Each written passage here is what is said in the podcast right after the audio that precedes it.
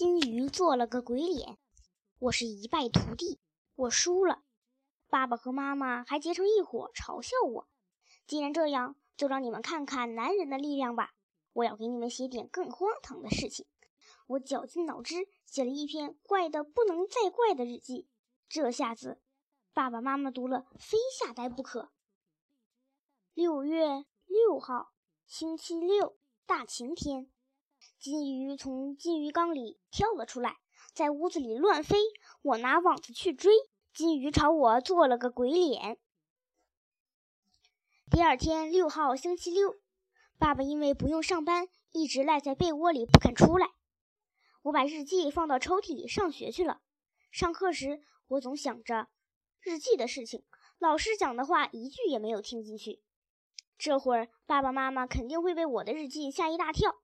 等我回家会说些什么呢？我净想这些事儿了。星期六只上半天课，我一次也没被老师叫过，这可救了我。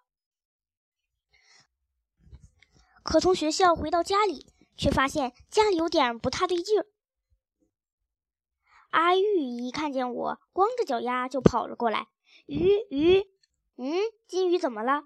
我连忙冲进屋去，地板上满是水，桌子上放着我的捕虫网。出什么事儿了？听我这么一问，爸爸和妈妈七嘴八舌地告诉我：“不得了了，泽安，金鱼飞起来了，飘呀飘就飞起来了，可把妈妈吓坏了。他们一会儿躲到电视机的后头，一会儿又站在天花板上面了。现在总算用网子把他们都抓到了，这回他们逃不出来了。”金鱼缸上面压着电话号码，我发出一声呻吟。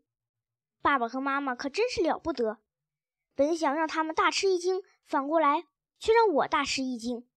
和油炸铅笔不一样，我还以为他们演不出金鱼飞起来这件事儿呢，竟然能干出来，我算是服了。